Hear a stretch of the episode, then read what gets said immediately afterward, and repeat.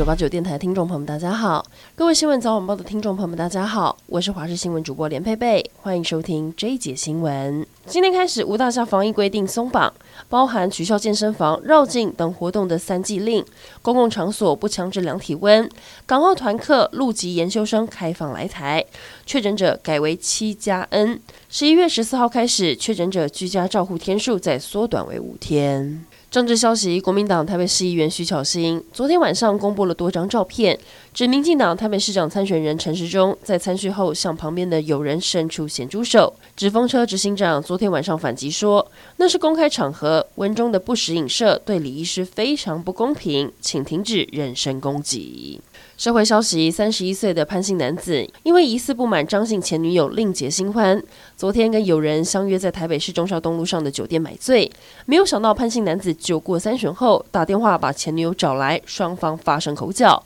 张姓男子拿酒瓶往自己的头上砸，警方后报来到现场处理，协助将满头鲜血的潘姓男子送医，后续依家暴防治法通报社会局处置。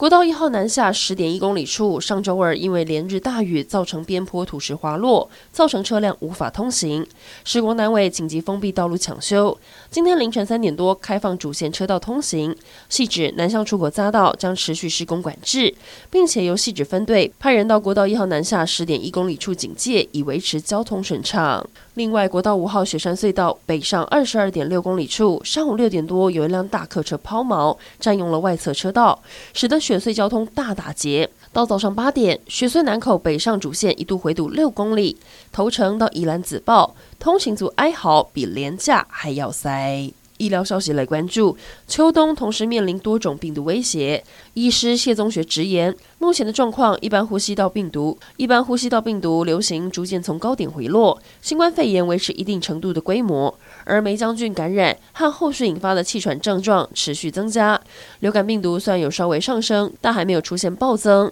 医师表示，预估十一月下旬，儿童急诊拥塞可望出现缓解。接下来就要看流感这个大魔王是不是会接力演出。国际消息来关注，东非国家坦桑尼亚有一架国内线航班六号发生空难，疑似在降落时遇上强大风雨，失事坠落在非洲的第一大湖维多利亚湖，至少应造成十九人死亡，救援行动还在进行。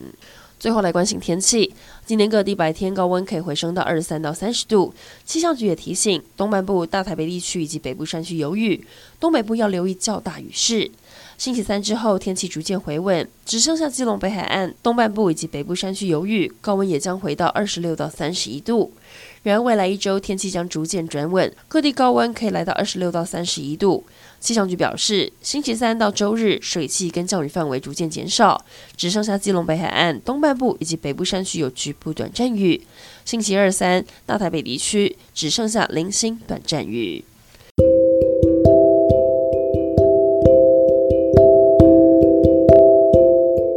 以上整点新闻，感谢您的收听，我们再会。